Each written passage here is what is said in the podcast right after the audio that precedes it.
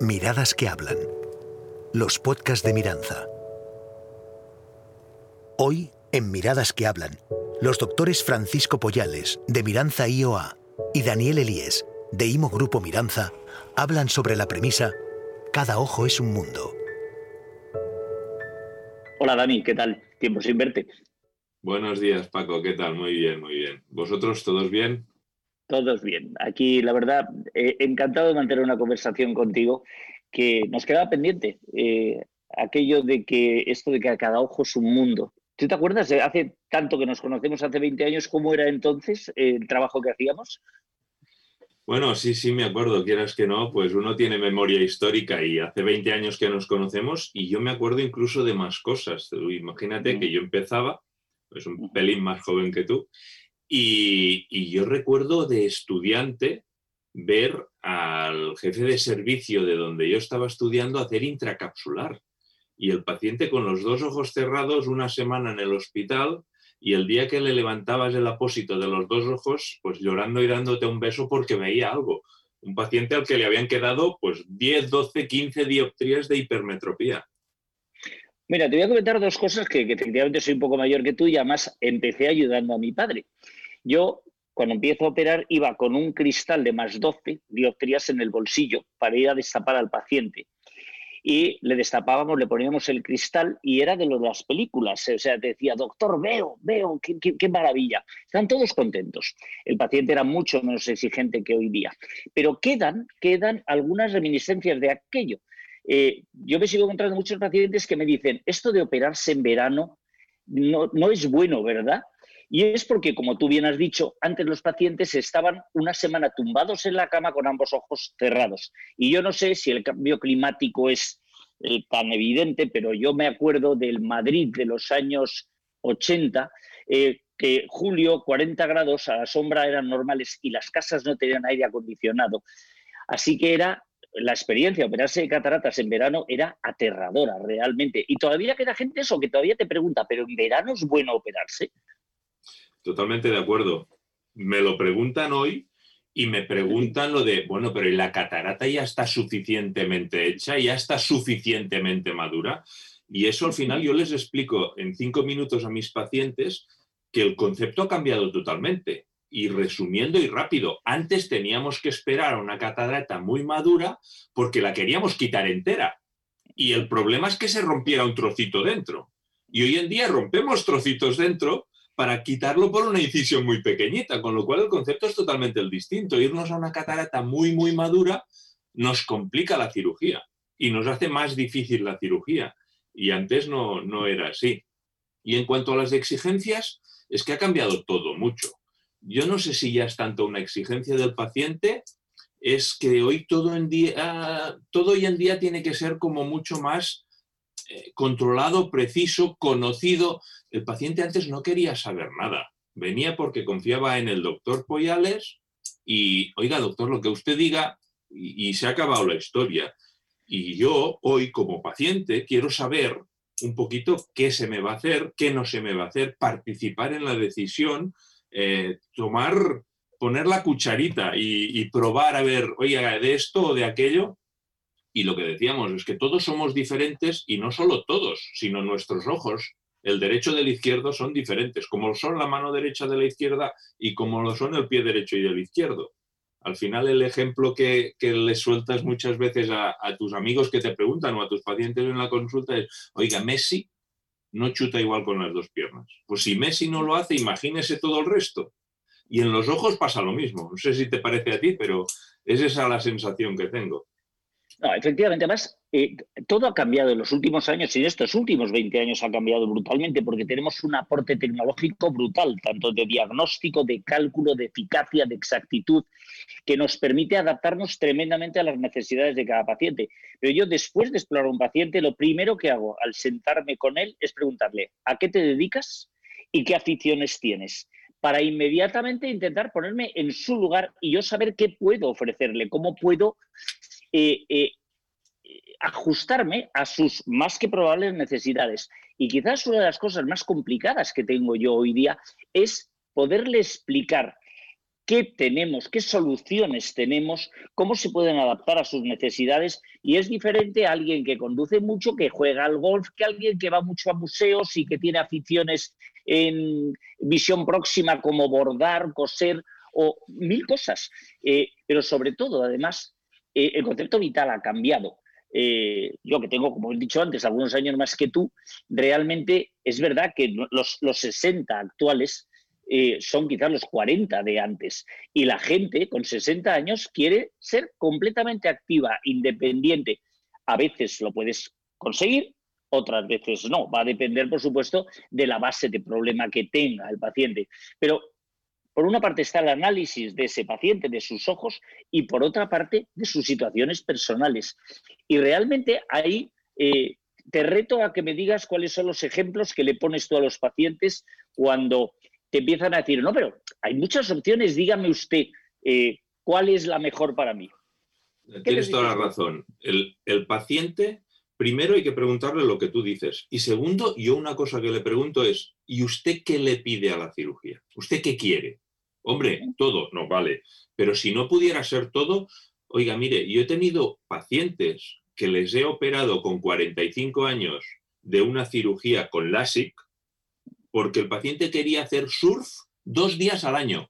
Pero claro, era un surfero de verdad, que se iba a 15 kilómetros de la playa y ese paciente, como perdiera las lentillas o las gafas, no sabía si se iba para Mallorca o para Barcelona.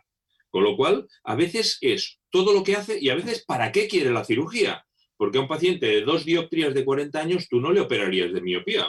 Si es secretario o es eh, informático y se pasa ocho horas en el ordenador. Pues sí, porque él lo que quiere es irse a jugar a golf o a navegar sin gafas. Entonces, ¿qué, ¿en qué mundo vive? ¿Qué tiene él alrededor? ¿Qué quiere de la cirugía? ¿Qué le pide la cirugía? Y al final los ejemplos son todos aquellos en función de lo que, que, me vayan saliendo, en función de lo que vayamos hablando. El ejemplo claro es, olvídese de que la mano derecha es igual que la izquierda o el ojo derecho igual que el izquierdo. Olvídese de que, no, yo quiero que me ponga la mejor lente. No, mire, Olga, el Ferrari es probablemente uno de los mejores coches que hoy hay en el mercado. ¿Correcto? Sí. Carísimo, sí. Bonito, precioso. Es usted esquiador y montañero. No le sirve para nada. Porque usted va a trinchar el coche y no va a llegar a su sitio. Usted se tiene que comprar un 4x4 hay no solo personalizar cada ojo en el sentido de que realmente con todas esas exploraciones que le podemos hacer hoy en día y que no podíamos hacer hace 20 años, vemos que es diferente, sino también personalizar a cada caso qué es lo que le... Intentar saber, porque a veces el paciente no lo sabe expresar, intentar saber qué es lo que le va a ir mejor. Y, yo creo que la gran gracia de hoy en día es hacer un poco más. Durante 15 años hemos estado a todos los niveles escuchando que lo más importante es operarse con el láser de última generación y ponerse la lente que ha llegado el último día. Y aparte de que eso es un error, la otra reflexión y el otro ejemplo que les digo yo a los pacientes es, oiga, el coche de Fernando Alonso o el McLaren de Fórmula 1 es el mejor del mundo mundial, sí. ¿Y usted cómo lo conduciría? Ni arrancarlo, fatal. ¿Por qué? porque ese láser de última generación requiere un cirujano de última generación con experiencia y con el saber usarlo y requiere una indicación de primera generación porque si lo indicas mal no sirve el mejor aparato del mundo, sirve la mejor indicación del mundo. Bueno, y ahora hemos hablado hasta ahora de pacientes en principio sanos o más o menos sanos en los que vas a conseguir un resultado teóricamente óptimo, pero también ocurre que no todo es tan bonito, no todo es así.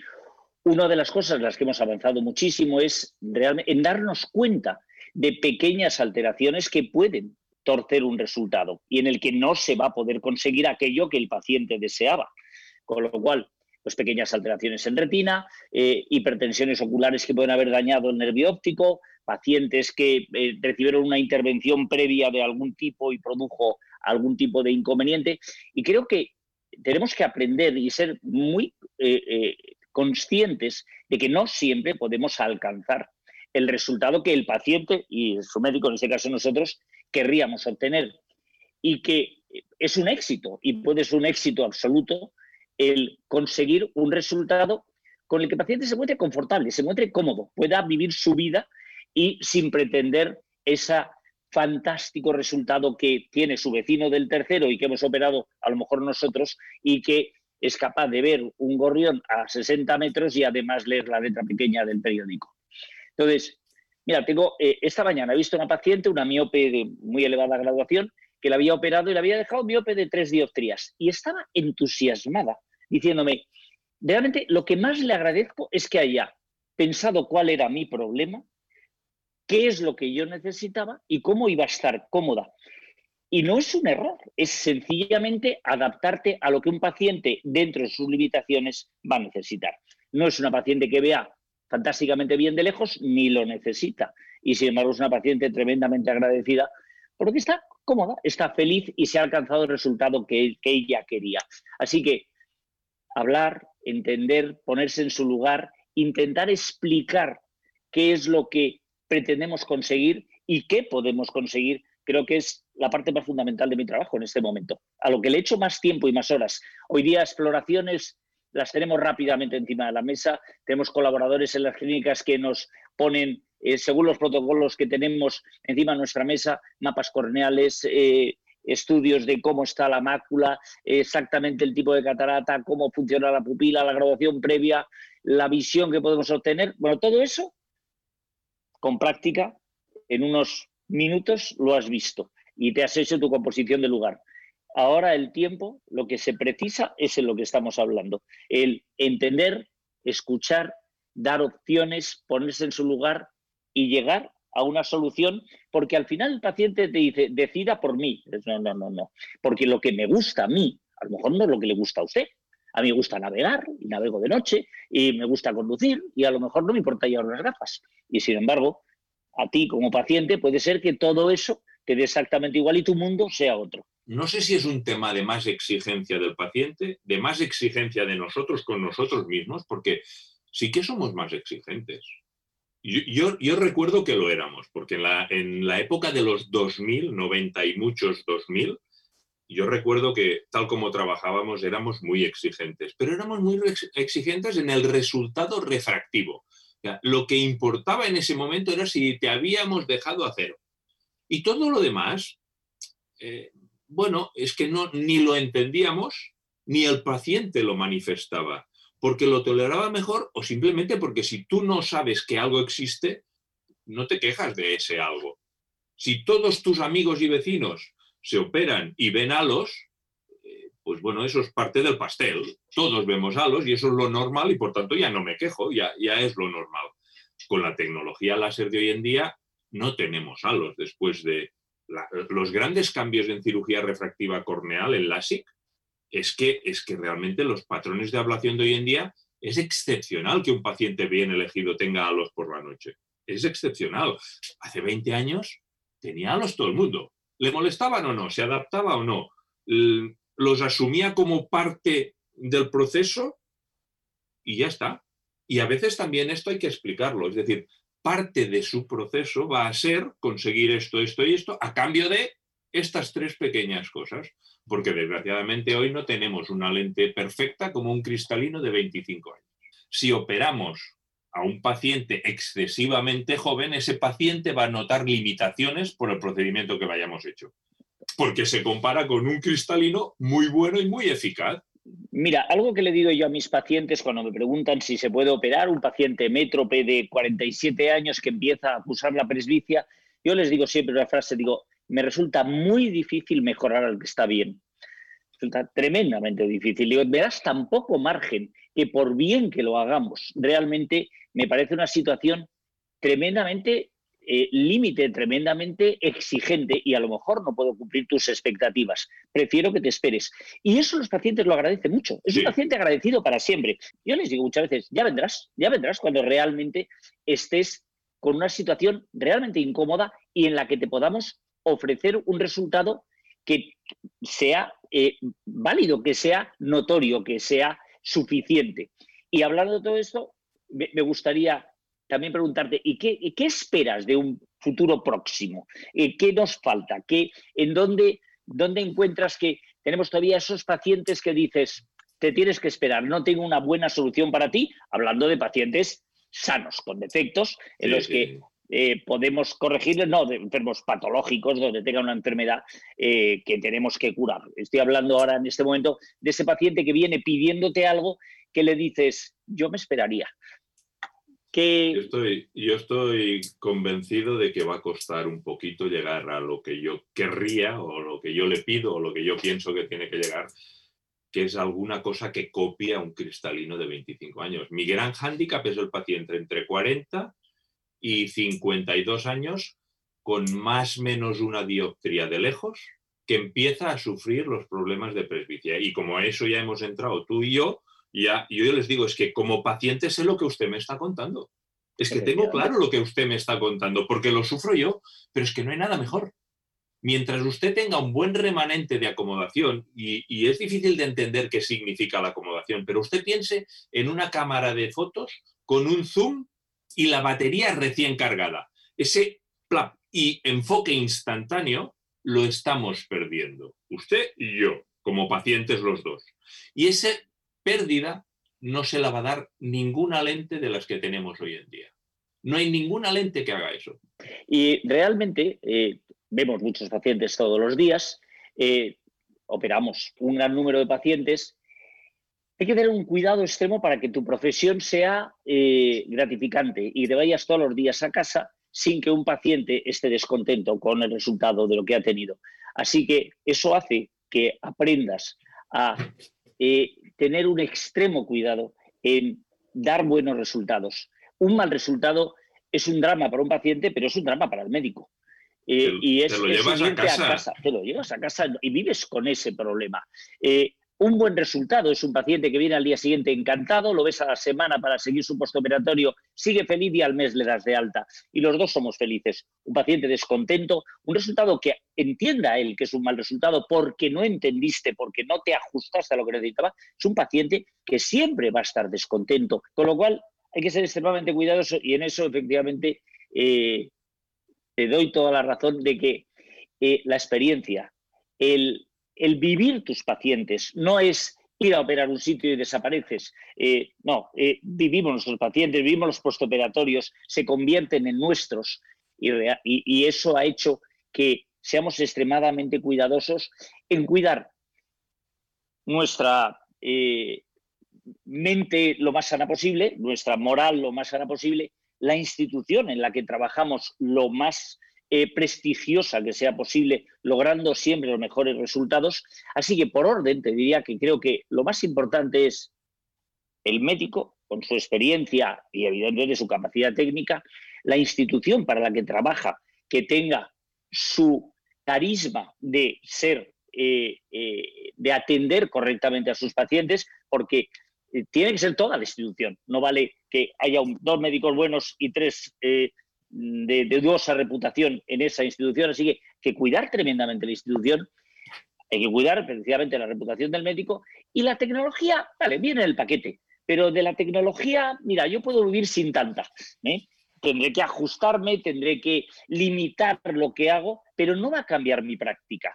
Lo que va a cambiar mi práctica es el sitio donde trabajo y el médico que trabaja. Fíjate una cosa, en el sitio donde trabajo, el, desde, que empiezas a estudiar medicina, ¿qué es lo que tú valoras de un gran hospital? Que tienes a un neumólogo que te mira el pulmón, a un digestólogo, a un hepatólogo, al endocrino, a no sé qué, que te están echando una mano en ese paciente y en ese ojo que tiene algo más. Porque el paciente diabético no solo sirve que tú le hagas muy bien una cirugía. Si el endocrino no le controla bien el azúcar y te hace una retinopatía diabética, todo lo que tú has hecho no sirve de nada. A nuestro nivel, trabajar en una institución donde tengas un retinólogo que un día en la vida tendrás una complicación, igual no por culpa tuya, porque tenía que ser, porque ese paciente ha hecho un mal uso de su vida y se ha dado un golpe donde no debía, porque ha hecho una retinopatía diabética, porque ha tenido un desprendimiento de retina que no tiene nada que ver con tu cirugía, pero que ha coincidido, lo ha tenido en ese momento, el tener a tu compañero que sea capaz de resolver con la misma efectividad y el mismo trato que has hecho tú todo tu trabajo, te aporta a ti pero sobre todo le aporta a tu paciente. Entonces la, la, institución es clave. ¿Por qué queremos ir a grandes centros o a centros donde trabajemos 7, 8, 10 personas, cada cual en su pequeño mundo o en su pequeño reducto? Porque entre todos nos hacemos mucho más poderosos, mucho más buenos, mucho más efectivos, por decirlo de una forma que se, que se entienda. Solo decirte que para mí lo que es un orgullo es trabajar junto a ti y con todo el grupo de gente con los que trabajamos. Es no solo un orgullo, sino es una enorme facilidad. Así que ha sido un placer conversar un rato contigo. Bueno, pues sí, se alargaría mucho más, pero todos tenemos cositas que hacer, así que Paco, hasta la próxima. Un abrazo fuerte y nos vemos en algún lío en algún sarao de estos. Será dentro de muy poco. Un abrazo.